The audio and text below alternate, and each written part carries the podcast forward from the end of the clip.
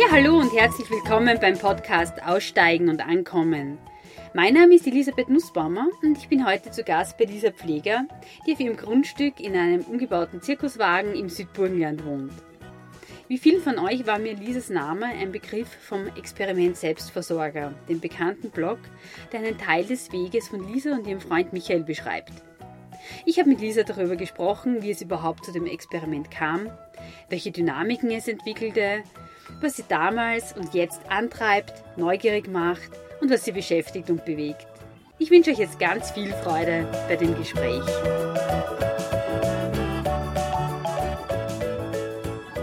Vielen Dank ähm, für die Einladung daher zu dir ins Südburgenland. Wir sind da jetzt in der Nähe in Vergüssing.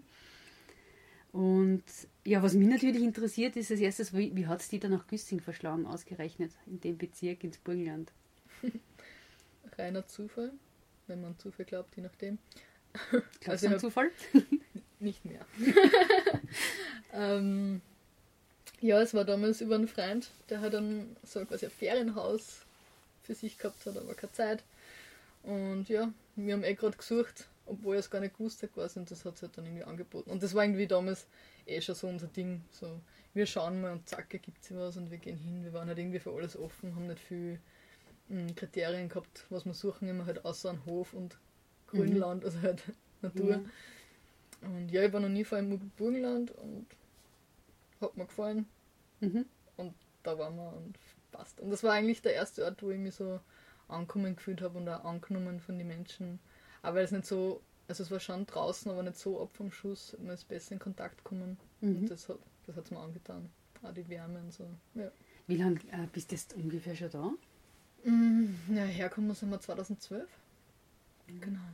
Aber halt mit Unterbrechung immer wieder, wieder andere Wege gegangen. Mhm. Jetzt ja auf einem eigenen Grundstück und so, genau. Ja. Fangen wir von vorne an. wie hat sich denn das bei dir äh, ergeben? Du kommst ja ursprünglich aus Oberösterreich. Genau, ja. Ja, wie ist denn dann so der Weg verlaufen? Ja. ja, ich bin nach der Matura völlig planlos. Ich wollte eigentlich ein soziales Jahr anfangen und war nach einer Woche so, oh nein, das ist gar nichts für mich irgendwie. Mhm. Ähm, was ich jetzt, was ich jetzt? Es war nur September, weil es hat früher angefangen. Ja, studieren, ich weiß, mir fällt nichts besser sein, also studieren. Also mhm. das Erstbeste inskribiert zack, zack, eine Wohnung organisiert, voll coole WG gefunden und dann war ich halt auf einmal in Wien, was ich nie mhm. wollte, aber ich war in Wien. ähm, genau, und da habe ich dann studiert, war immer so, also ich war immer so, ich habe nie so recht gewusst, was ich machen möchte, also so vor allem in beruflicher Hinsicht mhm. und das war ja zu der Zeit für mich nur, da war ich halt so konditioniert, das war das Einzige, was zählt im Leben, was willst du mal werden und das ja. war immer auf den Beruf bezogen. Ne? Aber ich habe nie was gefunden, also es war nie so, ich weiß es einfach nicht so und es hat mich voll beschäftigt und belastet. Das heißt, Umweltpädagogik war dann noch das, was am ersten das genau, Interesse das geweckt hat? Das ist am, am, als letztes dann quasi gekommen. Weil erstmal habe ich ja Sprachen inskribiert, also irgendwas einfach das Erstbeste. Mhm. Und ja, dann war ich, da habe ich jetzt erst einmal allein gewohnt. Mhm. Das erste Mal Miete zahlt und für mich selber sorgen müssen so richtig. Und dann bin ich drauf gekommen, ich brauche viel wenig Geld eigentlich also gerade jetzt in einem WG-Zimmer und dann habe ich schon ungefähr durch das Wohnungssuchen gewusst, was kleine Wohnungen kosten. Das war jetzt auch nicht so viel mehr eigentlich im Vergleich zu dem Zimmer, das ich da gehabt habe. Ich dachte eigentlich, oh, ich komme voll wenig aus und was verdient man so einen Schnitt mit einem 40-Stunden-Job? Mhm.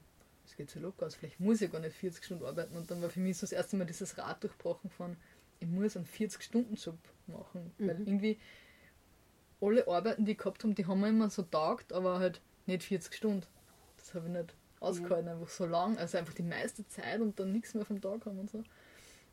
Das war schon mal die erste Erkenntnis und ja, mit der Zeit ist dann das Interesse gekommen an, an Gemeinschaften oder halt irgendwie dieses Ding mit selber anbauen. Also bei mir ist das über diese ähm, Konsumkritik-Schiene gekommen. Also ich halt mhm.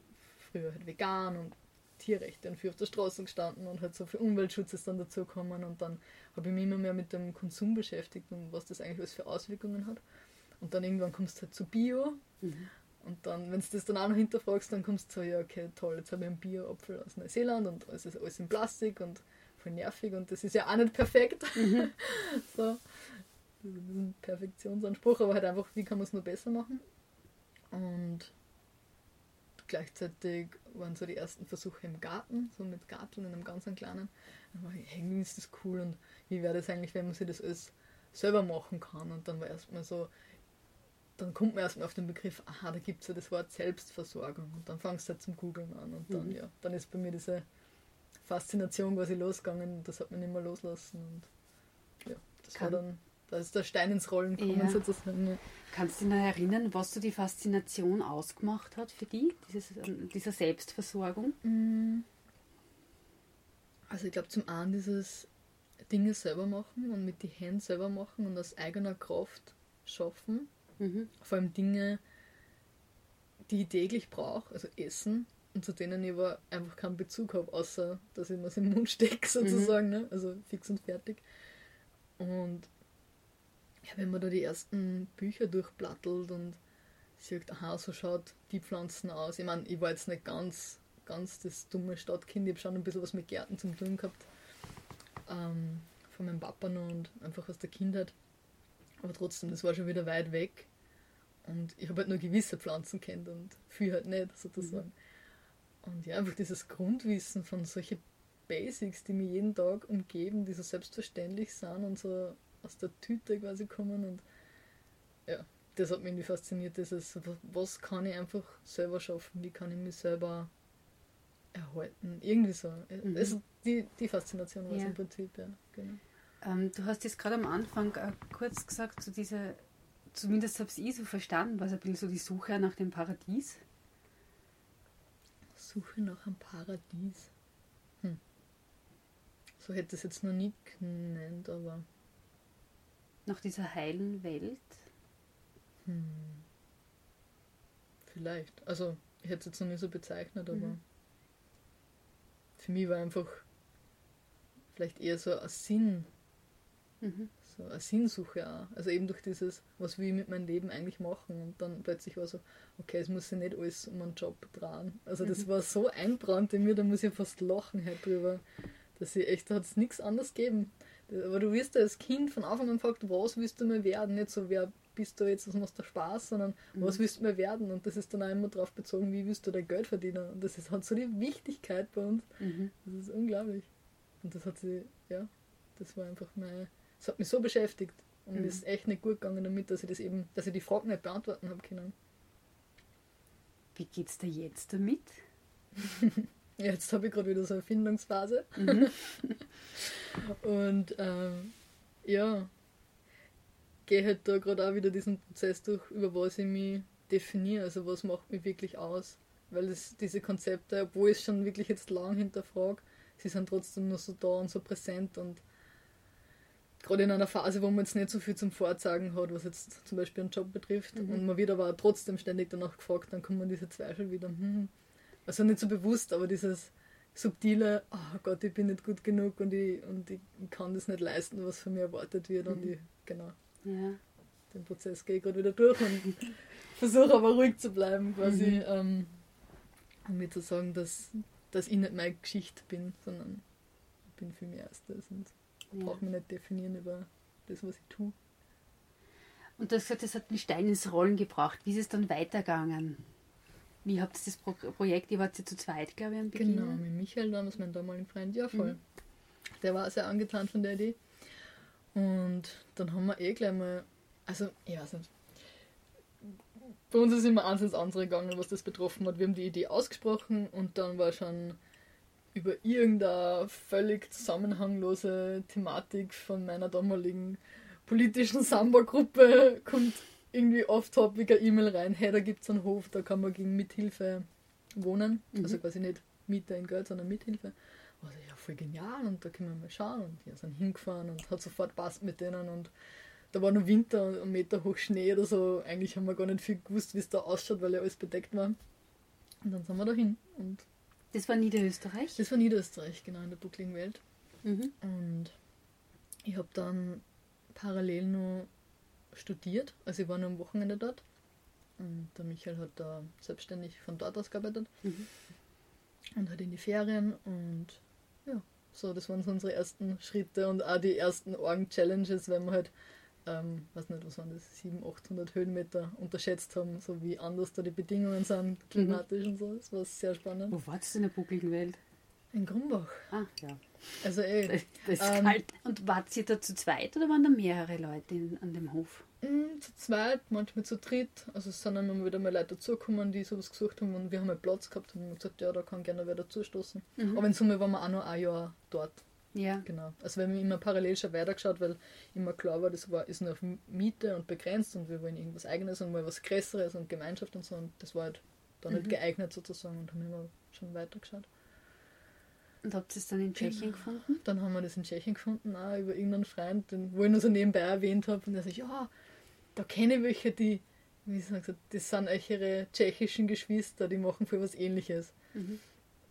Und weil damals waren wir halt noch sehr so eingeschränkt so von den Kriterien, ja und das wollen wir machen und vegan soll es sein und ich meine Selbstversorgung in Kombination mit vegan, das ist ja schon mal nur abgefahrener wie die zwei Dinge, also damals mhm. zumindest wie die zwei Dinge jeweils für sich.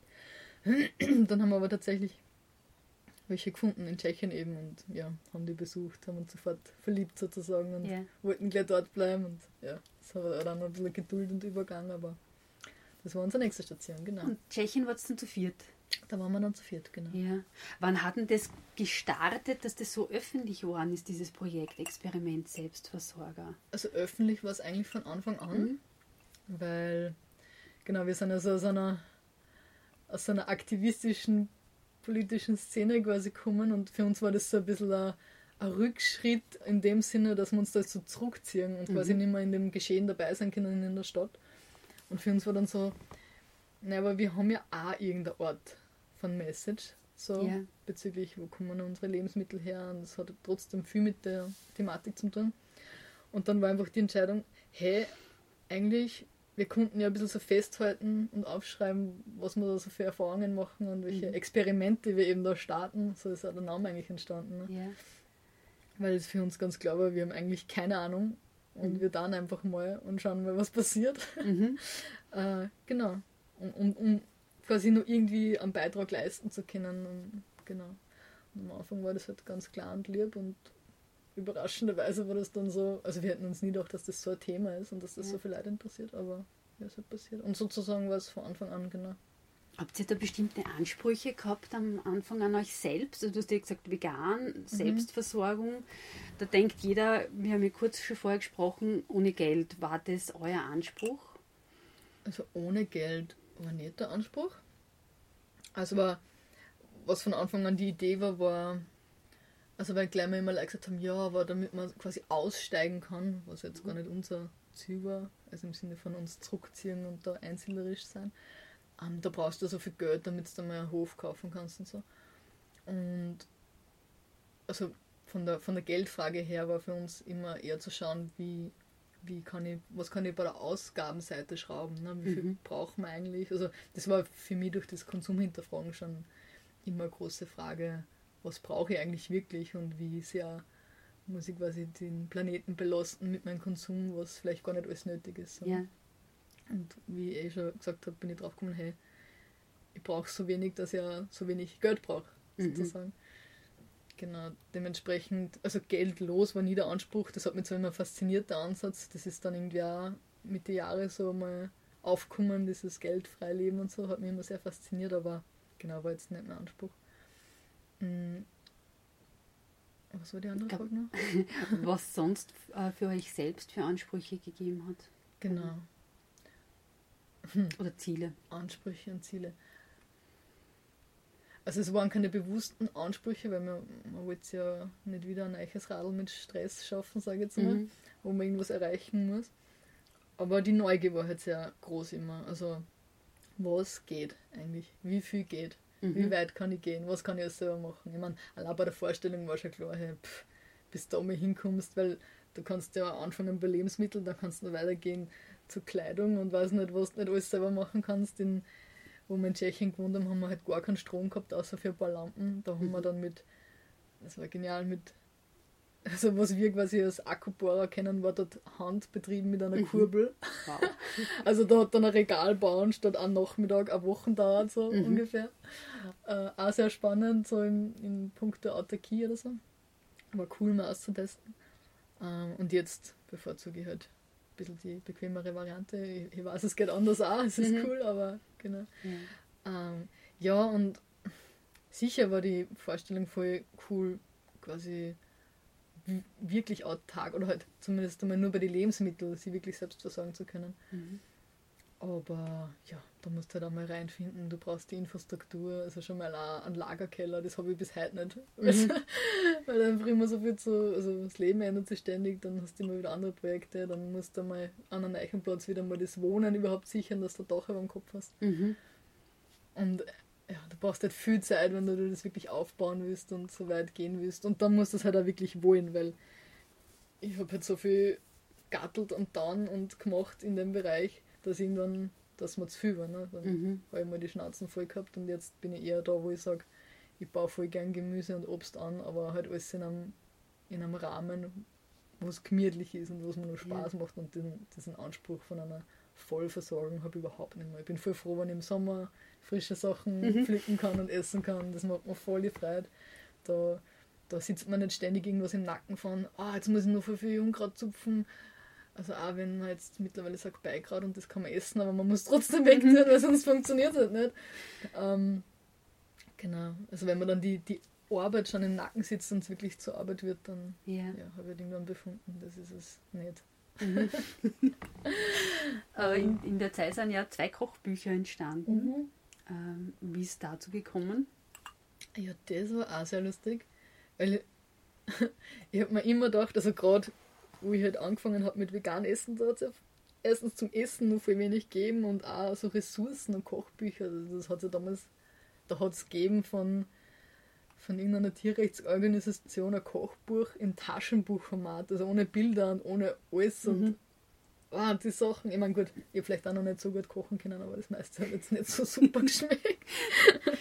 und ähm, Genau, mein Wunsch war immer, es war überhaupt immer schon, ich mache irgendwann mal ein Kochbuch, weil es gibt ja nicht, dass das nicht gibt auf der Art. Und mit der Zeit ist dann draus geworden, Ma, ich hätte gerne ein Kochbuch, wo wirklich, wo wirklich nur regionale Sachen drinnen sind, quasi mhm. so im Sinn, also nicht nur Selbstversorgung, aber auch wenn ich quasi regional einkaufe, dass das alles regional ist und nicht nur die Hauptzutat und der Rest nicht oder so. Ja. Ähm, genau, so ein Kochbuch hätte ich mir immer gewünscht, sowas hätte ich gern gehabt, hat es aber nicht gegeben. Und ja, irgendwann ist dann ein Verlag eben auf uns zugekommen, der, der Ulmer Verlag. Wegen dem Blog, weil der schon so bekannt war. Und mhm. haben gesagt, hey, hätte sie nicht irgendwas, wollt sie nicht, nicht nur in einem Buchformat ausdrücken, quasi mhm. nicht nur digital. Und dann haben wir ein paar Ideen genannt und das mit dem Kochbuch ist dann eben geworden und dann so ist eben dieses vegan, regional, saisonal dann entstanden. Ja. Genau. Und dann habe ich quasi eine Kochbuch gehabt, was es vorher nicht gegeben hat, was ich mir immer gewünscht habe. Ja. Genau. Es gab also noch ein zweites. Mhm. Äh, mhm, vegan Homemade genau. war das dann, genau. Mhm. Das ist dann quasi, quasi nur ein bisschen weitergegangen sozusagen.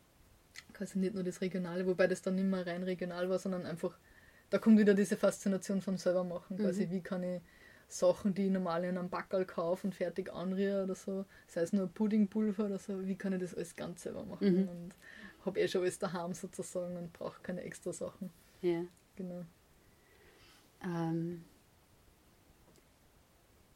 wie habt ihr das jetzt, ähm, weil die Frage wird sicher oft kommen, tatsächlich gemacht, ähm, finanziell? Also das in, in, Tschechien und auch in Niederösterreich, das war auf mhm. Miete. Ähm, ja, wie, wie habt ihr das gestemmt? Mhm. Boah, ja, ganz unterschiedlich. Also bei Michael hat es immer durchgezogen, der war halt einfach immer selbstständig. Mhm. Hat auch vorher in Wiener Firma gehabt und hat in dem Bereich immer weitergemacht, quasi ja. von daheim. Und bei mir war es, ja, ich habe dann zum Teil von der Sparnisse gelebt oder dann hat es irgendwann angefangen, eine Zeit lang habe ich ja dann mit den Hula Hoops, da hat mir das Hula Hoopen so fasziniert, das Hoop Dance. Mhm. Und da habe ich dann eine Zeit lang ähm, die Reifen selber gebaut und ja. über einen Webshop verkauft. Und ja, dann sind eh schon die Bücher gekommen. Mhm. Und ähm, Nachmittagsbetreuung habe ich gemacht im, im Burgenland und ja, halt immer so mögliche alles immer. Mögliche, mhm. genau. Ja. Aber ich glaube, das entspricht mir eh sehr. Also ich weiß nicht, ob ich lange das Gleiche machen kann, ehrlich gesagt. Ich mhm. weiß es nicht, ich habe es auch noch nie ausprobiert. Es hat es ja noch nie gegeben.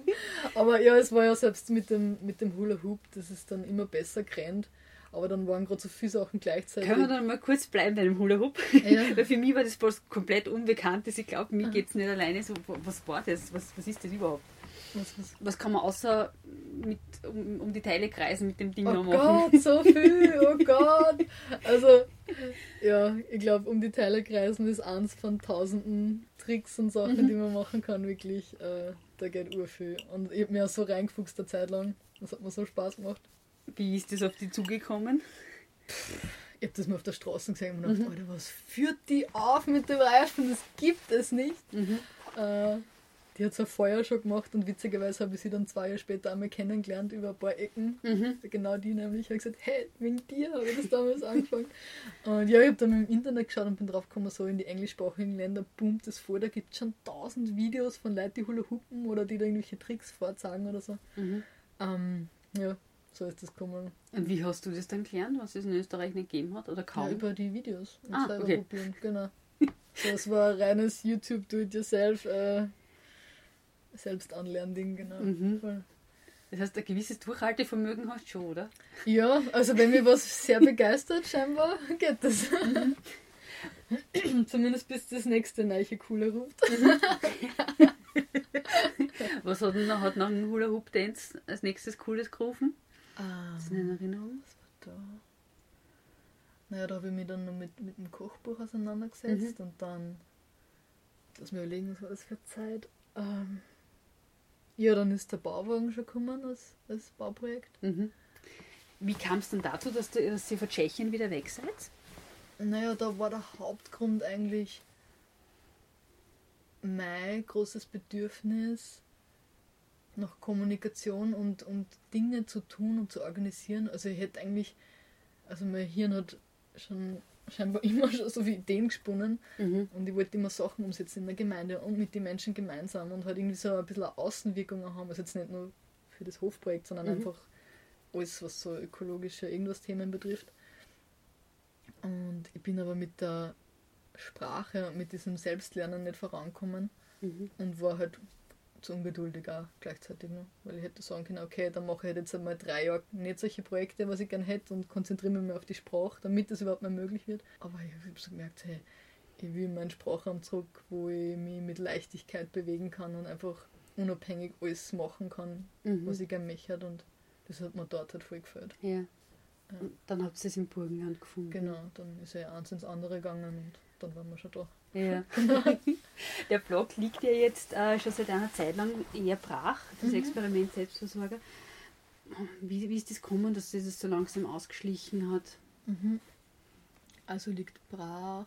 Also er, er, er läuft nur sozusagen, man kann alle Inhalte ganz normal Mhm. abrufen, aber es kommen halt wenig neu dazu, bis gar keine, glaube ich. Und ja, wie ist das gekommen?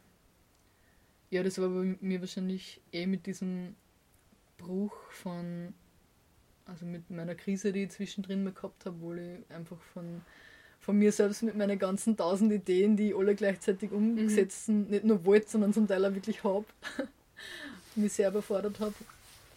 Ähm, genau so Stichwort Burnout, habe ich mir immer gedacht, das kriegen nur so Manager mit einem langweiligen Job oder mit einem überfordernden, Mhm. der noch gar nicht taugt, bis ich gecheckt habe, okay, na, mit dem hat das gar nichts zu tun. Wie hat sich das bei dir geäußert? Ja, weiß nicht, mein Tag war einfach voller To-Dos. Also eh selber gesetzt. Das waren ja alles meine Herzensprojekte, die mir voll Spaß gemacht haben, aber Mhm. Zeit ist halt doch ein begrenzender Faktor und ich habe nicht mehr gewusst, wo ich anfangen soll. Und bin zum Teil auf der Couch gesessen, total apathisch und so, ja, einfach überfordert. Also ich, hab, ich war handlungsunfähig. Mhm. Also es war wirklich schier eigentlich. Ah, ich kann zurückdenken und ich habe echt lang gebraucht, bis ich mich wieder erholt habe davon und zum Teil habe ich jetzt noch Überbleibsel so. Mhm. Also was vielleicht eh ganz gut ist, so im Sinne von Selbstschutz, ich springe nicht gleich ins Erstbeste oder ich gehe nicht gleich der erstbesten Idee nach, die ich habe, die quasi viel, die einen, einen Ratenschwanz an To-Dos nach sich ziehen würde. Mhm. So ist vielleicht eh nicht so schlecht, weil, wie sie gesagt hat, so viel Energie, wie ich gern hätte, habe ich für eine Zeit lang gehabt, aber halt nicht für immer. Und ja, Ja. genau. Ähm, aber ja, es wird wieder besser. Also Mhm. ich traue mich schon wieder drüber über Sachen. Ich meine, manchmal habe ich das Gefühl, nein, ich traue mich seitdem nichts mehr, weil eigentlich ist der Blödsinn. Immerhin habe ich letztes Jahr ein Haus gebaut. Mhm. also, zwar ein kleines, aber ja. es ist ja trotzdem aufwendig. Und wenn ich, wenn ich da eigentlich so hinschaue, denke ich mir so, na, es wird eh schon wieder besser. Also ich muss halt aufpassen, dass ich mir das jetzt nicht einredet, dass ich jetzt immer Angst habe, vor Projekte anzugehen. Mhm. Äh, genau. Wie bist du wieder rausgekommen aus der Krise, Burnout?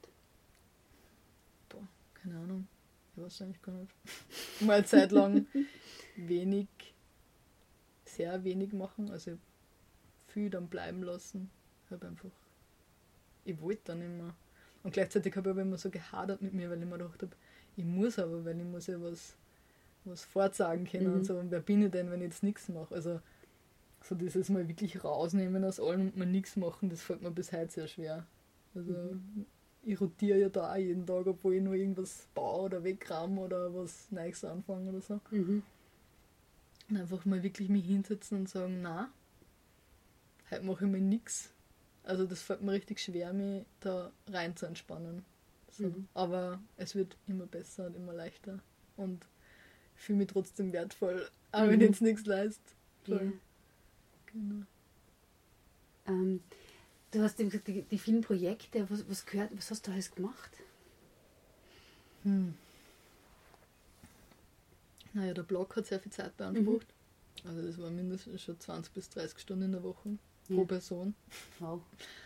Ähm, aber halt, wenn wir da auch so viel reinstecken wollten. Ne? Wir haben gesagt, ja, und das gibt viel, viel Leute was, es inspiriert viel Leute. Also das war ja wirklich Wahnsinn, was uns da Leute zugeschrieben haben, mhm. muss ich echt gesagt haben, sie haben schon so lange überlegt und, oder, oder entweder es war ganz neu für sie und sie haben Schritte gesetzt oder sie mhm. haben schon lange überlegt und das war so das letzte, der letzte Funken, ich gesagt habe, so, und jetzt trauen wir uns das auch. So. Ja. Und halt wirklich solche Schritte gegangen sind, dass sie gesagt haben, ja, sie gehen aufs Land und mhm. machen das und das. Das wollten wir halt auch aufrecht erhalten, weil das halt, ja, hat irgendwie Sinn gegeben auch. Mhm. Also, genau spreche jetzt mal für mich zumindest. Ähm, ja, der Blog war auch Geschichte, dann haben wir halt unseren Garten gehabt. Ähm, Selbstversorgung halt, ne? mhm. ne? Es braucht auch viel Zeit sozusagen. Yeah. Dann ja unterschiedliche Sachen in der Gemeinde. Ich habe so eine Kinderspielgruppe gehabt, einmal in der Woche. Und es waren zwar zum Teil nur so Kleinigkeiten, die zum Teil nur eine Stunde waren, aber ich bin halt da drauf gekommen für mich, dass mich Sachen halt dann geistiger viel länger beschäftigen, als nur, wenn ich es tatsächlich mache. So mhm. diese eine Stunde oder so oder die zwei Stunden. Mhm. Dann denke ich schon den ganzen Tag vorher dran und danach denke ich noch drüber nach, wie war das jetzt und so. Also so zur Ruhe kommen war schwer und dann gleichzeitig haben wir unser eigenes Grundstück gekauft, da wo viel geplant werden mhm. müssen hat. Da wollten wir halt einen Gemüsebaubetrieb aufbauen. Also, mhm. also ziemlich große Projekte in Summe. Mein Buch habe ich geschrieben und yeah. meine Hula-Hoop-Firma habe ich gehabt yeah. und äh, Nachmittagsbetreuung habe ich gemacht mhm. und ja, ich weiß nicht, ich weiß nur damals habe ich mir mal Listen geschrieben, da waren echt 20 große Dinge parallel, wo ich, wo ich mir dachte, das gibt's nicht, das ist gar kein normaler Mensch. Mhm. Also es gibt sicher welche, die es schaffen. Ich habe es dann nicht mehr geschafft. was zu genau. Für mich ist so dieses, äh, dieses äh, ja, das Großprojekt Experiment Selbstversorger, habe ich jetzt das Gefühl, ist, ist irgendwo abgeschlossen. Ja. Wie, wie, stimmt das so? Ja, das war jetzt die erste Reaktion, darum sage ich ja. Ja, genau. Wenn du nochmal drüber nachdenkst, ja. nicht ganz. Ähm, doch, also weil. Also auch wenn ich im Endeffekt ähnliche Sachen mache, oder halt vielleicht sogar die gleichen, nur halt mhm. im geringeren Maße, vielleicht sogar zum Teil ähm, ein bisschen krasser denn je, also im Sinne von, von meinen Wohnumständen ist halt nur mehr minimiert. Ne? Jetzt wohne ich auf 12 Quadratmeter in diesem kleinen Zirkuswagen. Mhm. Ähm, bin viel mehr draußen auch noch, eben durch diesen kleinen Wohnraum. Ich habe jetzt diese Autoküche draußen. Ja. Das waren halt auch Sachen, die ich mir immer gewünscht habe, quasi, obwohl ich eh schon so viel draußen war im Garten, dass ich halt quasi mehr oder minder mein ganzes Leben so ein bisschen nach draußen verlagere. Und das habe ich jetzt eben nur viel mehr. Und aber so, das jetzt so wirklich in Richtung Vollversorgung, das ist überhaupt nicht mehr Anspruch. Also es schlummert schon im Hintergrund, weil die Vorstellung schön ist, aber ich kann es jetzt auch mit der Realität abgleichen und weiß halt, was das bedeutet, wenn man ja. das wirklich erreichen will. Mhm. Und das ist es. Das ist es aber nicht für mich, weil ich habe so viele andere Interessen und das ist ja aber mein Fokus total aufs Bauen. genau, erzähl einmal da, das, das Haus, was du gebaut hast. Ja. ja, das, das, das Mini-Hütchen. Also ich habe mir letztes Jahr so lachen müssen, wenn ich gesagt habe, ich baue gerade ein Haus. Und entweder haben die Leute dann eh nachgefragt oder ich habe dann gesagt, und es ist 9 Quadratmeter groß. ähm, hat aber eher mit den Bauvorschriften zu tun gehabt und dass ich schnell was braucht hätte, hat sich dann eh anders ergeben. Mhm. Ähm, Wie hast du das gebaut? Aus welchen Materialien? Hauptsächlich aus allem, was da eh bereits herumgelegen ist, weil irgendwie im Laufe der letzten Jahre ist irgendwie gekommen, dass ich zwei Gartenhütten abgebaut habe, die irgendwer weghaben wollte und hat mhm. voll viel Material gehortet. Und das meiste ist jetzt da drinnen quasi mhm. in dem Haus. Ähm, das heißt, das ist hauptsächlich Holz und halt gebrauchte Fenster und ähm, das Dach ist so ein Flachdach mit einer so einer Folie drauf, die wetterbeständig ist und mit einem Sand. Also vielleicht wird es irgendwann grün. Mhm. Da habe ich mir jetzt noch keine Zeit gehabt, dass ich mich so groß beschäftige. Es wäre schön, wenn es mal grün ist da oben, aber Hauptsache es ist mal ein dichtes Dach drauf. Genau. Und bei der Dämmung bin ich mir noch nicht sicher, da ist mein äh, Versuch fehlgeschlagen. Da wollte ich sowas, was ich noch nie gehört habe. Ich bin zwar viel beschäftigt mit Dämmstoffen und auf einmal kommt ein Freund daher mit einer Leichtlehmdämmung, mhm. wo man quasi ein loses Stroh mit einem Lehm gesättigten Wasser mischt, aber nur so viel, dass man es beim Ausbringen, dass da wirklich so mit viel Kraft nur ein Tropfen rauskommt. Also relativ trocken. Äh, und das war dann mit so einer Schalung, haben wir das dann reingestampft. Glaube ich, ungefähr so in Summe hat es so drei Wochen, vier Wochen dauert. Das Problem ist nur, es ist nicht trocken geworden. Mhm. also doch, eigentlich schon, von außen. Ja. Es ist schön trocken gewesen, das Stroh. Und irgendwann wollte ich den Ofen einbauen und da habe ich wieder ein Stickerl rausnehmen müssen von der Dämmung. Für das Abzugsrohr. Und habe gesehen, dass es alles schwarz ist innen. Oh oh, ich glaube, das ist nicht nur an der Stelle so. Und dann habe ich halt alles rausgerissen. Es war halt überall nicht ganz so schlimm, aber der, der Geruch, wo ich glaubt habe, er ist normal hat mich nicht zu Unrecht verunsichert, aber es war ja trocken. Zumindest von außen. Naja, jetzt ist wieder heraus die Dämmung und jetzt ist Wein noch keine drin. Jetzt habe ich mhm. ja Zeit gewonnen, weil ich eh im Bauwagen habe bleiben können. Und jetzt weiß ich noch nicht, was ich rein tue. Mhm. Bin so zwischen, ich hau alles Mögliche rein vom Altstoffsammelzentrum oder investiere ich doch in so eine Hanfdämmung oder so, weiß mhm. nicht. Bin immer noch nicht sicher, ja. je nachdem. Und der Bauwung habe ich auf dem Blog zumindest gelesen, war schon ein ziemlich großer Wunsch für dich, oder? Ja. Sowas zu haben. Ja. Wie ist der entstanden? Wie ist der entstanden? Das stimmt. Das habe ich mir schon voll lang gewünscht. Wahrscheinlich auch wieder ein bisschen aus dieser Faszination, was geht. Und in dem Sinne halt, was geht vom Minimalistischen her. Mhm. Also mit wie wenig Platz kommt man aus. Also zum einen diese Challenge hat mich interessiert und zum anderen halt auch die Vorteile, die damit einhergehen. Ne? Es ist voll schnell aufgeheizt. Ja. Er ist jetzt nicht so, so, so super gedämmt. Es sind 10 cm Hanfdämmung, mhm. weil halt beim Wagen bist du halt begrenzt von dem, vom Platz her, ne? wegen der Straßen. Und genau, und obwohl er nicht super gedämmt ist, habe ich es super warm im Winter und ich habe es so warm wie noch nie zuvor. Weil ich habe immer auf alte Höfe gewohnt, ähm, wo es irgendwo reinzieht oder wo es von der Wand kalt streut und oh, so mollig warm habe ich es mhm. einfach noch nie gehabt. Ja. Obwohl jeder fragt mir als erster, was tust du im Winter und da frierst eh nicht und so. Mhm. Und sage ich, na, es ist voll fein und wirklich. Mhm. Ähm, genau, also das ist halt so ein Vorteil für mich weil eben das, das Holz besorgen oder ich habe es halt einfach gemerkt an, an Höfen mit größeren Häusern, die nicht so gut isoliert waren, Du hast halt mehrere Öfen, also du bist dann im Winter fast nur mit Heizen mhm. beschäftigt und mit Holz machen, weil du halt voll viel Holz brauchst. Und ich habe so wenig Holz braucht. Also es ist. Jetzt war ich fast den ganzen Winter da. Ich war zwar ziemlich viel unterwegs, aber mehr als das Jahr davor. Da war ich mhm. wirklich nur so alle zwei Wochen für Wochenende. Da habe ich jetzt nicht sagen können, wie es ist mit dem Holzverbrauch. Es ändert sich ja jetzt, weil der Winter unterschiedlich kalt ist, aber das war echt genial. Mhm. Und ja, es ist so wie heute, bevor du gekommen bist, haben wir gedacht, ah, muss nur zusammenräumen, aber es ist ein guter Motivator. und es geht so schnell. Es ist so geil. Es ist ja, yeah. Ich kann es ja eh nicht ewig äh, anrahmen lassen, weil sonst kann ich ja nicht mehr gehen. Und mhm. dann muss ich, eh, muss ich wieder zusammenräumen. Und das finde ich ja dann an, an wenig Platz genial. Mhm. Ähm, Im Winter ist natürlich dann schon oft so gewesen, dass ich mir ein bisschen mehr Platz gewünscht hätte. Wenn ich nicht so viel, also sicher bin ich auch rausgegangen, aber es ist halt doch feiner, sich mit weniger Gewand bewegen können. Ja. Aber im Sommer ist es, da bin ich fast nicht erinnern. Also da bin ich eh nur draußen die meiste Mhm. Zeit und genau, da habe ich dann viel Platz zur Verfügung. Ja. Freien, Ich genau. mit der Outdoor-Küche hast gesagt, das war auch immer schon ein großer Wunsch Genau, von dir. voll. Ja. Ja, ma, ich liebe sie. Es ist so schön draußen kochen. Voll. Lebst du so jetzt im Moment, wie du leben willst? Hm. Also ich konnte es mir gerade nicht anders vorstellen. So. Ähm, für mich ist eher nur die Frage vom Sozialen her. Mhm. Hm. Möchte ich allein, möchte ich zu zweit, möchte ich überhaupt mehr? Da bin ich mir einfach nur nicht sicher, aber da, ja, da haben wir halt irgendwie schon mal geredet. Da versuche ich halt jetzt eben auch gerade die Geduld zu haben und dass sie das einfach sagt und nicht. Weil Ideen hätte viel und ich wüsste sofort, wie ich es angehe und es umsetzen darf, damit ich da jetzt ähm, vielleicht das Leid herkommen oder so, Mhm. die da Interesse hätten. Aber da möchte ich jetzt einfach gerade ein bisschen nur schauen und warten. Vielleicht, äh, vielleicht ergibt sie einfach sowas aus der. So. Äh, gelesen auf deiner Facebook-Seite, das hast du schon mal gemacht, oder? Du hast Leute aufgefordert für ein halbes Jahr. Ja, ja. Erzähl einmal davon. Das war genial. Voll. Also da hat es richtig gewuselt, da waren wir äh, zwölf Leute ungefähr. Mhm. Ah, das war geil.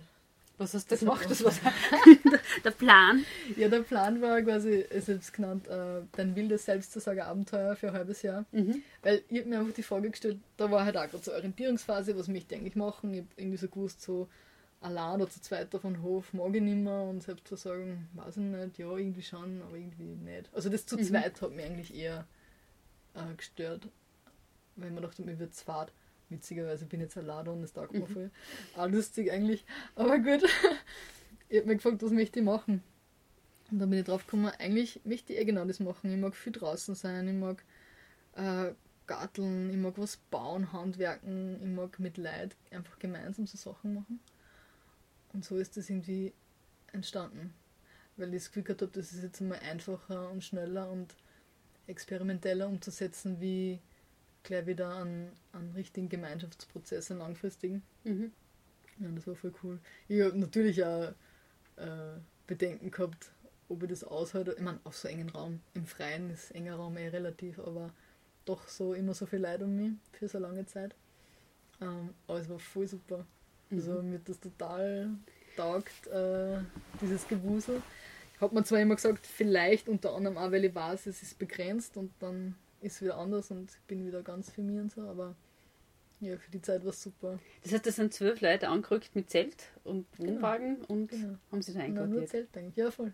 Super. Was habt ihr da gemacht? Also äh, äh, Gemüse und so weiter angebaut? Genau. oder? Ja, im Garten hat viel Bäume gepflanzt und also es war ja sehr primitiv, das war ja Ziel, weil das war ja Mhm. quasi nach Abschluss meiner Wildnistrainer Ausbildung, die eben bei der Navische da in Niederösterreich Mhm. gemacht habe. Genau, und es und das war quasi Absicht, dass es so primitiv ist. Also dass man Mhm. wirklich draußen lebt die ganze Zeit und wie ist es so ein halbes Ja. Jahr dann noch komplett wettergegerbt zu sein und halt einfach allen Witterungen ausgesetzt zu sein, weil mir das in dieser, in Ja, dieser du Ausbildung halt so Du hast den Bauhof gehabt, äh, Bauwagen gehabt, oder? Oder hast du dann auch draußen gewohnt im Zelt? Naja, es, wir waren schon herin, aber es war ein Baustell. Okay. da war noch keine Dämmung, also Mhm. gerade am Anfang war noch keine Dämmung drin und dann, es hat ja schon Ende Februar, Anfang März angefangen, also Ach da war es so. wirklich nur unter Minus. Mhm. Also so viel Unterschied zum Zelt war dann auch noch nicht, Ja. sozusagen. Ja. Ich hab glaubt, das hast du nur über den Sommer sozusagen gemacht. Also so. Ja, eh quasi, aber irgendwie haben wir doch schon früher angefangen, weil ich weiß nicht, warum ich mir das in den Kopf gesetzt habe, ich wollte halt ein halbes Jahr. Mhm. Oder vielleicht, nein, ich weiß schon, das war, weil ich, ähm, weil ich halt das Gartenjahr Mhm. möglichst abdecken wollte und das geht dann Ja. halt schon ein bisschen früher los und so und darum war für mich so, ja, ein halbes Jahr. Mhm. Und das fängt halt dann schon an und das kann man aushalten mit den Temperaturen und so. Und das war, Ja. ich wollte halt ein bisschen die Challenge halt einfach. Ja. gell, so. Und wir haben halt nur am, am Lagerfeuer gekocht, also dementsprechend war halt jeden Tag für zwölf Leute kochen. Das hat immer, haben Mhm. immer andere kleine Gruppen gemacht. Also das hat einfach schon, einfach die tägliche Versorgung hat schon viel Zeit in Anspruch genommen. Täglich Mhm. das Holz hacken und schneiden fürs Lagerfeuer, weil wir halt früher Mittag, Abend am Lagerfeuer gekocht haben und zusätzlich haben wir das halt als Wärmequelle braucht am Anfang. Und mir hat es also fasziniert, so wie du mit einem Feuer, also jetzt einfach auch im Sinne von der Holzmenge, wie du da so viel Leid ernähren kannst, so viel Leid wärmen Mhm. kannst und es ist einfach auch so ein soziales Zentrum gewesen. Ja. Also das, also die Magie von einem Lagerfeuer ist unglaublich. Mhm. Das finde ich voll schön. Kennt jedes Kind, oder? Und irgendwann verlernt man es Ja. dann. Mhm. Ja, selbst ich habe jetzt letztes Jahr relativ selten eine Lagerfeier gehabt, also weil in einer großen Gruppe und, und ich versuche mir mal vorzustellen, wie vor das früher in solche äh, Tribes oder so, ja, die halt quasi wirklich so leben und so mehr so jagen, sammeln und so weiter. Und da brauchst du aber einfach die Gruppen, weil für die allein ist ja voll der Aufwand. Jeden Mhm. Tag Holz schneiden und Lagerfeuer anzünden und da kochen, das ist ja voll aufwendig. Ne? Mhm. Und seitdem ich halt dann den Luxus von einem simplen Gaskocher für meine Outdoor-Küche gegönnt habe, ähm, ist das natürlich auch weniger geworden. Ja. Aber eben, weil du bist ja sonst hauptsächlich mit dem beschäftigt. Ne? Mhm. Hast du die zwölf Leute vorher gekannt? Na, Erzähl, wie ist das? das finde ich sehr spannend. Da kommen zwölf fremde Leute, ja. die sie untereinander auch nicht gekannt haben, nehme ich an. Ja. Wie hat das funktioniert? Ist das abgelaufen? ja, also erstaunlich gut. Mhm. Also mich hat das echt auch sehr überrascht. Und ähm, ja, ich habe es halt über den Blog auch gefunden. Ich habe das ausgeschrieben, dass ich das machen möchte. Mhm. Und auf einmal sind, sind zwölf Leute da gestanden. Ja. Das war sehr, sehr spannend. Was waren das für Leute von, ja, von, der, von der Herkunft her? Mhm. So. Äh, unterschiedlich, hauptsächlich, oder kann ich das so sagen? Also ich sage mal was so, es waren Studenten, die gerade Mhm. so Auszeit oder halt neu, also man kann so in Summe sagen, Leute, die sich gerade neu orientiert Mhm. haben. Also ja, genau. Ja. Egal jetzt ob gerade im Studium oder gerade einen Job aufgeben und was Neues suchen. Genau, einfach mal, Mhm. einfach mal raus sozusagen. Ne? Ja. Weil es ist ja auch wirklich komplett was anderes. ne? Also nicht nur ganz junge Leute, sondern. sondern ja, ältere. schon eher jünger. Ja. Also ich glaube, bin mir jetzt gar nicht sicher, aber ich würde jetzt so sagen, um den Dreh, die Öders, ähm, 35, 36. Mhm. Aber beginnend mit 19. Also es war Mhm. wirklich Okay. bunt gemischt. Und hast du da sowas wie die Führung übernommen? Oder wie hat sich das ergeben? Das war sehr spannend ähm, von der Dynamik her. Mhm. Weil am Anfang habe ich das recht genaue Programm quasi mir ausgedacht und so und habe mir gedacht, so ja, also auch so, dass ich quasi was bieten kann und so Mhm. und, und eben so eine Art Anleitung geben kann. Ähm, aber das Coole war irgendwie, dass sie das relativ schnell selbst in die Hand genommen hat, sozusagen. So Mhm. von der Dynamik her einfach. Irgendwann war das völlig aufgelöst und ähm, es war ganz viel die Frage von, das habe ich so spannend gefunden, eben so, wo muss jeder das Gleiche machen oder wie kann man sich sonst ähm, quasi einbringen, dass das aber nur für alle passt, dass das für die Gemeinschaft nur passt, aber dass trotzdem quasi das Individuelle irgendwie bleibt und man halt jetzt nicht Sachen machen muss, die man eigentlich gar nicht will, so auf die Art. Ähm, und das war sehr spannend. Das hat, das hat relativ, der Prozess war relativ bald dann. Und ist das friedlich abgelaufen? Ja, also ich habe mir da meistens recht zurückgelehnt, weil mir waren relativ viele Sachen wurscht, so Mhm. wie sie jetzt gemacht werden. So, mir hat vieles passt. Und ja, es war aber sehr spannend. Wir haben sehr viel, also die Gemeinschaft an sich, die Gruppe an sich, würde ich fast sagen, ah, kann man das sagen am meisten? Sie hat auf jeden Fall sehr viel Zeit und Energie braucht. Mhm. Also das habe ich eben auch gelernt dadurch und ähm, ja, war durchaus auch anstrengend, auch wenn es friedlich war, aber es ist Mhm. trotzdem anstrengend, weil es braucht viel Aufmerksamkeit. Genau, Und viel Diskussion nehmen wir viel mal Diskussion, genau. An. Ja. Aber verbindet da total. Also es hat wie alles im Leben Vor- und Nachteile. Mhm. Also ganz einfach gesagt. genau. Wäre für dich äh, so, so ein Gemeinschaftswohnprojekt denkbar? Grundsätzlich ist, wo du auch in einer Gemeinschaft, Mhm. gibt ja einige, wie zum Beispiel Ferien jetzt Genau, oder ja. andere. Ja, ich finde es voll spannend. Also das ist was, was mir echt schon jahrelang begleitet, diese Idee einer Gemeinschaft. Aber irgendwie für was Langfristiges weiß ich nicht recht. Ich weiß nicht, ob es irgendwie eine Angst ist oder, oder halt einfach nicht das Richtige für mich. Mhm. Das weiß ich nicht. Aber das wird die Zeit sagen, denke ich mal. Mhm. Habe ja noch Zeit. genau. Also für mich ist mittlerweile so, ja, wenn sie sowas findet und es taugt mir, ist super. Und wenn nicht, bin ich mir sehr sicher, dass ich allein zufrieden bin und ein cooles Leben haben werde. Also weil ich schon eine Zeit lang irgendwie einen Stress gehabt von wegen, ah, und ich mu also will und ich muss eigentlich schon fast mhm. eine Gemeinschaft finden, weil das ist super, weil es hat dieses und dieses und jene Vorteile und ja, eigentlich nur so kann man leben und nur das ist die Zukunft, also so selbst kreierte Konzepte einfach im Kopf, ähm, mhm. dass es nur so geht und nicht anders und das ist dann natürlich frustrierend, wenn man dann genau das nicht findet und mhm. perfekt ist oder so.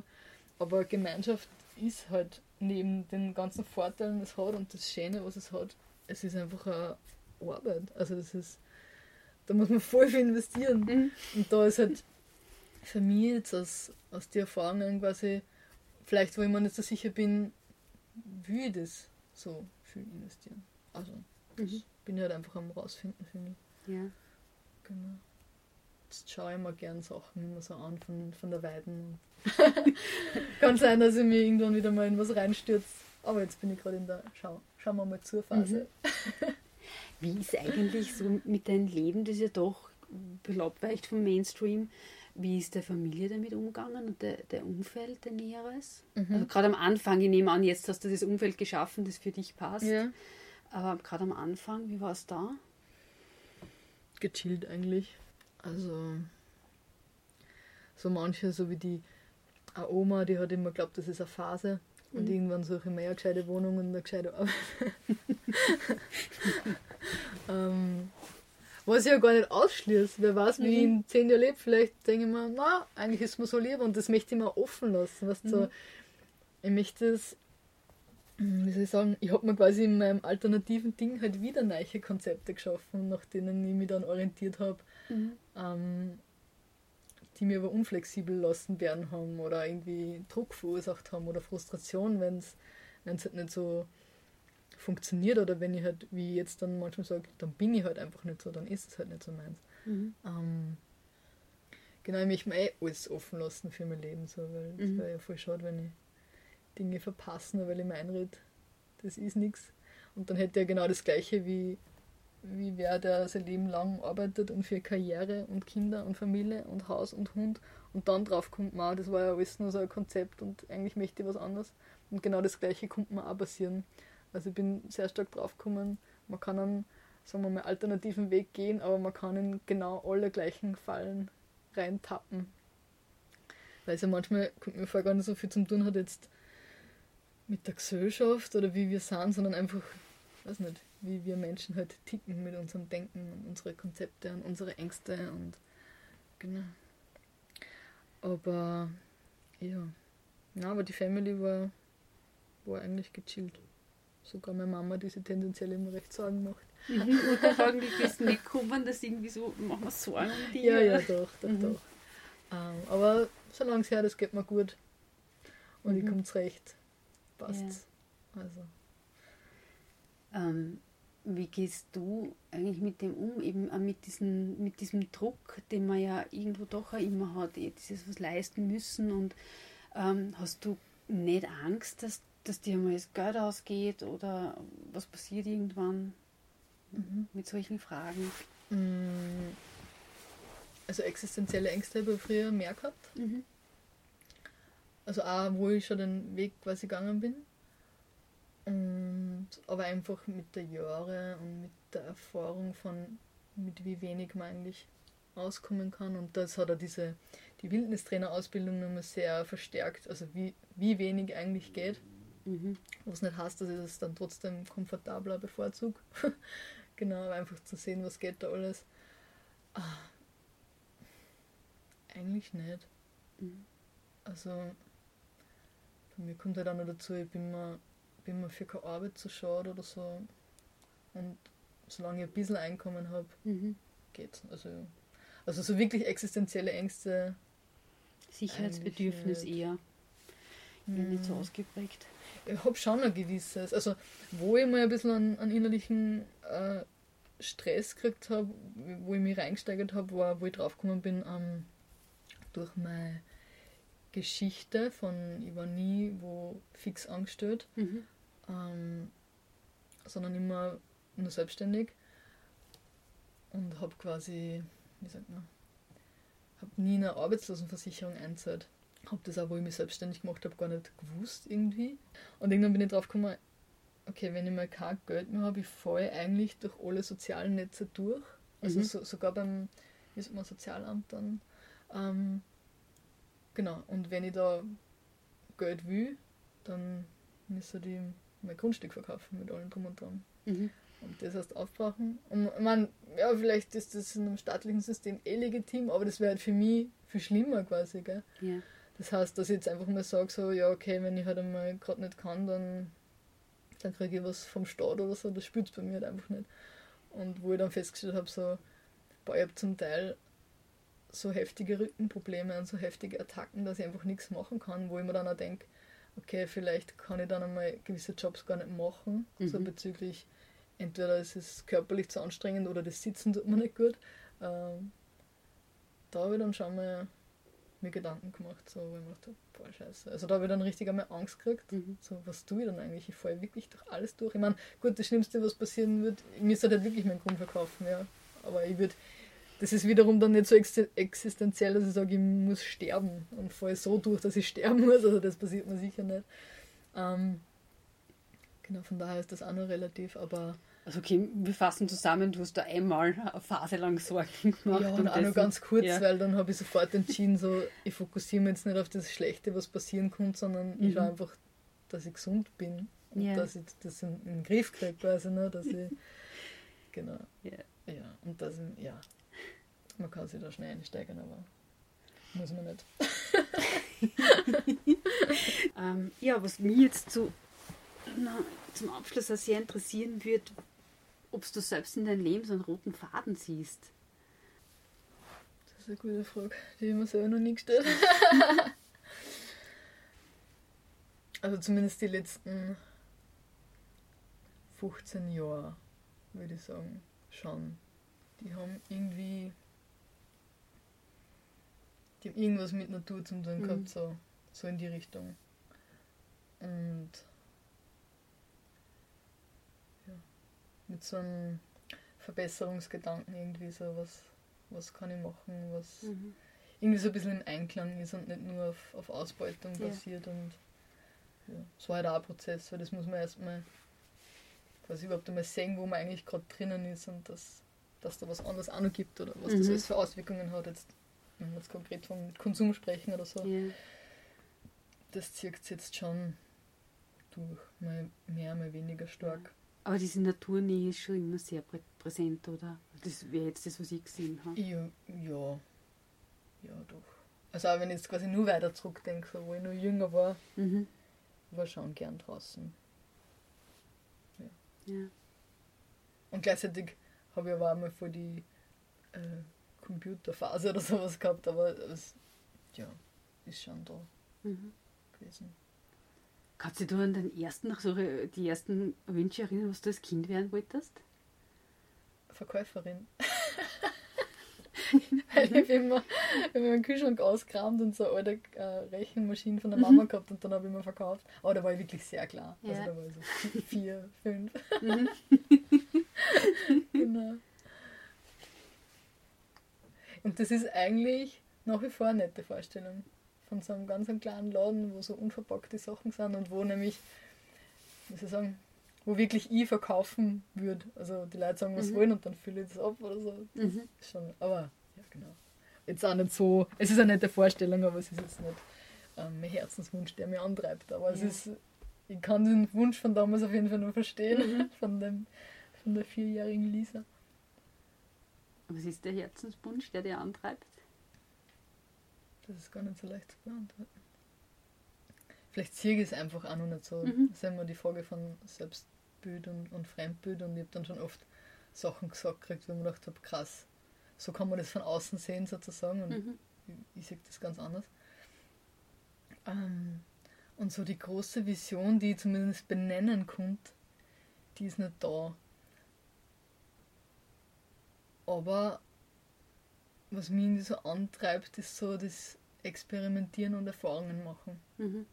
In jeglicher Hinsicht einfach. Also drum, ich glaube, darum ist auch bei mir das Ding so, dass ich nicht sagen kann, mm, ich mache das jetzt für immer und das ist jetzt mein Lebensinhalt. Sondern ich habe irgendwie das Gefühl, bei mir kann jeden Moment alles passieren. Mhm. Und auch, also jetzt vielleicht nicht in eine komplett andere oder gegenteilige Richtung, aber halt, halt einfach wieder ganz was Neues. Und das kann aber auch nur phasenweise vielleicht sein. Ich meine, wenn ich so überlege, was so meine Wünsche sind, sind schon sehr viel trotzdem wieder mit Natur zu tun. Also das, das Erste, was mich quasi nur theoretisch beschäftigt, ist sowas wie Reisen. So. Aber halt auch draußen sein. Ne? Also irgendwelche Plätze in der Natur oder Berge, Flüsse, Seen. Also das ist was, über das denke ich momentan nur noch. Mhm. Und vielleicht kommt es aber auch in die Umsetzung. Ich weiß noch nicht, wie ich es gut vereinbaren kann, einfach mit dem, mit dem Platz da, weil ich, ich, ich bin immer manchmal so, so fern wie, also gar nicht so fern, sondern es kann der nächste Berg sein da, mhm. der zu erreichen ist. Aber gleichzeitig, wenn ich dann da immer anfange, dann, dann, dann hält mir das also da, weil ich so, ich fange halt an, meine Pflanzen vorziehen und setze sie ein und dann will ich sie aber auch nicht allein lassen, mhm. so auf die Art. Ne? Oder, oder weil ich halt so gern baue und gestalte. Und das, das hält mir dann doch immer da, weil dann will ich das nächste anfangen und das nächste und habe dann oft das Gefühl, wenn ich jetzt wegfahren würde, dann hätte ich gar keine Ruhe, weil ich mir denke, ich mhm. will das daheim bauen oder so. Ja. Drum, ähm, weiß ich noch gar nicht, wie, ob das nicht. Ich glaube, es gibt so Sachen, die, die, die träumt man eher so sein Leben lang nur und, und, das, und das passt aber oder so. Aber mal schauen. Mhm. Das Jahr. Ich habe mir für das Jahr mal vorgenommen, ähm, weil ich jetzt nichts Großartiges habe, was ich machen muss, so wie letztes Jahr so. Ich wollte halt nicht von Miete abhängig sein, also wollte ich das Haus bauen, mhm. damit ich was habe und ähm, quasi das war das so mein Antrieb. Ähm, und so, so den Druck habe ich quasi das ja nicht und deswegen bin ich da schon mal freier. mhm. Genau. Also du hast dir für heuer vorgenommen, heute ist es so richtig verstanden, mal zu schauen, was, was sich mit Reisen so ergibt. Genau, wobei ich da eh noch sehr ähm, regional denke sozusagen, dass man denkt, ich mag einfach mal die nähere Umgebung und Österreich oder ich wohne an der Grenze, mal Ungarn ein bisschen entdecken und so. Mhm. Und denke eher auch so in so Tages- oder mehrtägige Ausflüge, aber jetzt nicht so. Das habe ich lange gehabt, ich mir gedacht, na, wenn ich reisen gehe, dann muss ich mich quasi am Weg machen und komme erst nach ein paar Jahren wieder so. Ne? Du grinst wissend. ähm, genau, und jetzt mittlerweile, aber weil das halt so groß ist und halt mhm. doch, also das heißt nicht leicht unsichtbar, äh, nicht leicht umsetzbar, wenn man was will, kann man alles umsetzen, aber Genau, damit es halt mit dem da auch vereinbaren lässt, haben wir gedacht, die fangen wir an, so kleinere Reisen mhm. einfach machen einfach mal schauen, was gibt es da, ja. bevor ich jetzt alles hinter mir lasse. Weil es ist ja nicht nur, dass ich meinen Platz zurücklasse, ne? ich lasse auch mein ganzes soziales Umfeld zurück, wenn ich für mhm. eine lange Zeit weggehe. Und das bewundere ich immer sehr bei Menschen, die das machen. Weil für die ist es sicher auch nicht leicht. Das macht sicher keiner einfach so schwupp und weg. Mhm. Na gut, kommt vielleicht davon. Genau. Das finde ich sehr spannend, weil ich mir jetzt gerade gedacht habe, dass das für dich jetzt nicht so das große Thema ist, das soziale Umfeld, weil du ja doch da alleine lebst mhm. und das soziale Umfeld eigentlich recht verstreut ist. Mhm. Äh, Wien und äh, mhm. dazwischen noch einiges. Ja, wobei es jetzt schon hauptsächlich da in der Gegend ist. Ja. Doch. Ja. Hat sich das soziales Umfeld bei dir angesiedelt? ja, so und so. Also es ist ja für mich gar nicht so leicht gewesen, weil ich nie so konstant an einem Ort war, mhm. ähm, da überhaupt einmal wo, wo reinzukommen, weil ich habe mir durchgelebt, ein Jahr, da ein Jahr, dort war ja dann wieder weg. Oder in der Zeit, wo ich dann da länger da war, halt so beschäftigt, dass ich gar nicht so viel Zeit gehabt habe, sozusagen. Mhm. Ähm, genau, und das, das tut sich jetzt gerade erst so, so richtig auf. Also gestern eigentlich so einen schönen Moment gehabt, wo ich heimkomme von der Arbeit und vor allem ist da einfach eine Freundin mit ihren zwei Kindern, die einfach da sitzen und quasi auf mich warten und sagt so, hey, wir schauen mhm. vorbei. Und ja, da, da fühle ich mich immer mehr angekommen, wenn solche mhm. Sachen jetzt passieren. Und sowas dauert aber halt eine Zeit, wenn du wirklich deine Sachen boxt und irgendwo ganz, ganz leicht die einpflanzt, sozusagen, mhm. bis das mal da ist. Das ist eh ganz klar. Ne? Was sind so für die die wichtigsten Werte in deinem Leben? Das sind jetzt auch nicht die Fragen, die man sich alltäglich stellt. Also manche vielleicht schon, Jetzt aber schon. manche vielleicht schon, ja. Vielleicht kann ich es an dem festmachen, was mich aktuell viel beschäftigt. Mhm. Ich glaube, ich bin da gerade wieder mal auch in einem Findungsprozess. Also ich habe das Gefühl, dass sich mein Leben im Jahresrhythmus am Kopf stellt, weil ich irgendwelche Inputs kriege und wieder alles komplett anders sehe. Mhm. Und ja, und jetzt ist es gerade so dieses, wie sagt man, das Geheimnis des Lebens an sich. Also was das eigentlich ist, was wir da machen. Mhm. Also und was steht über dem Ganzen. Also was wir einfach glauben, wer wir sind oder wer wir als Person sind, wer wir als Gesellschaft sind, wer wir als Weltgemeinschaft sind sozusagen. Also das, wie sagt man, das zerwurzelt man regelmäßig das Hirn sozusagen, Mhm. mir vorzustellen, was über dem Ganzen eigentlich steht und Mhm. für was wir wirklich da sind. Also nicht nur ich, sondern für was sind wir alle. Also letztlich schon ich natürlich, aber für was sind wir alle eigentlich da?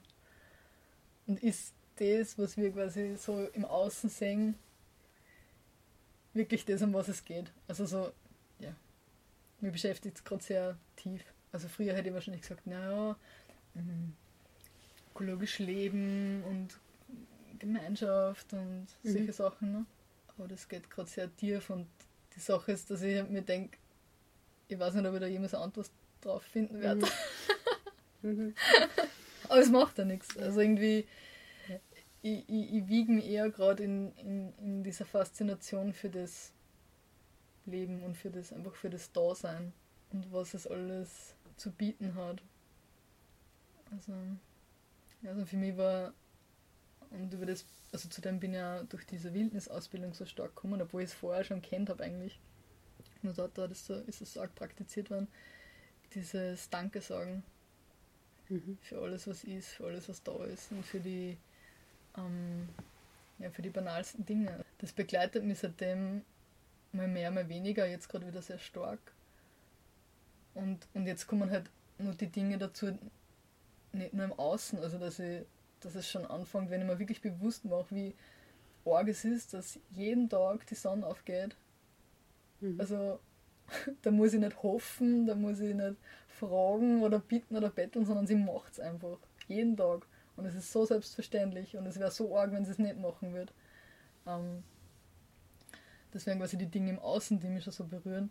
Und jetzt geht es gerade ganz viel um meine eigenen Prozesse, so dass ich wirklich einfach alles umarmen kann, was gerade ist. Egal, ob ich gerade tief traurig bin, Mhm. bei himmelhoch jauchzend fällt es einem halt leichter, das anzunehmen, dass das da ist. das ist natürlich. Aber halt auch alles andere, was halt nicht so schön ist. Und in dem halt auch die, die Schönheit zu sehen. Und, und vor allem zu sehen, wenn ich das nicht hätte, dann konnte ich das andere ja gar nicht wahrnehmen, weil ich Mhm. kann ja nicht nur das eine wahrnehmen, so, sozusagen. Sondern wenn die Wahrnehmung für traurig nicht da wäre, dann wäre die Wahrnehmung für schön nicht da. Also, und das passiert halt gerade ganz viel in mir. So Mhm. da einfach zu lernen und zu wachsen und zu schauen und zu beobachten und ähm, Mhm. ja, leben halt einfach. Ja. Und ich meine, das Fragezeichen, was ist Leben, wird dadurch nicht wirklich kleiner, sondern eigentlich je mehr man reinkommt, umso größer. Mhm. Schön ist es halt einfach. Gerade ist. Empfindest du es als äh, überwiegend schön? Ja, mittlerweile, mittlerweile kann ich auch Schmerz genießen, kann Trauer genießen. Weil erstens weiß es wird wieder anders. Mhm. Und ja, weil es einfach, weil es einfach so schön ist, dass ich diesen Körper habe, der, der überhaupt wahrnehmen kann, auf so vielen Ebenen. Also sei es jetzt riechen, tasten, schmecken, aber halt einfach auch fühlen, also, also auf emotionaler Ebene. Mhm. Und ich würde das einfach nicht hergeben wollen. Ich würde da nicht tauschen wollen, dass ich sage, ich will keinen Schmerz fühlen, also will ich gar nichts fühlen. Und so komme ich irgendwie zu dem Punkt, dass ich sage, ja, und ich kann Schmerz echt genießen, ich kann Trauer genießen, ich kann Angst genießen. Es ist einfach geil, das wahrzunehmen, Mhm. das überhaupt zu können. So. Und trotzdem kommt die regelmäßig auszucken, weil es dann doch nicht so schön ist. Muss ich auch dazu sagen, natürlich. Aber Ja. ja, ich komme immer mehr zu dem, ja, das fasziniert mich einfach, dass wir alles kennen mit dem Vehikel da, mit unserem Körper. Gibt es was, äh, was du noch sagen möchtest, was ich nicht gefragt habe, was dir nur wichtig wäre zu erwähnen? Jetzt habe ich gerade einen, einen Gedanken gehabt von einer, von einer Erkenntnis, die mich so entspannt hat. Und das war einfach nicht alles so ernst nehmen. nicht alles so Bier ernst nehmen. Äh, muss ich mich zwar sehr oft daran erinnern, aber das entspannt mich jetzt mal so. Und das ist, ja, ich glaube, für das sind wir nicht da, dass wir alles so ernst nehmen. das ist der perfekte Abschluss, oder?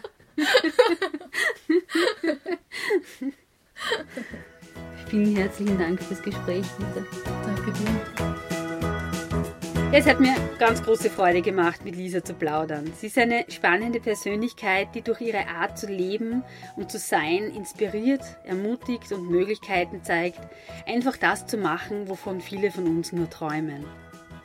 Ja, alle Gespräche zum Nachhören findet ihr wie immer auf www.elisabethnussbaumer.at. Tschüss und bis bald!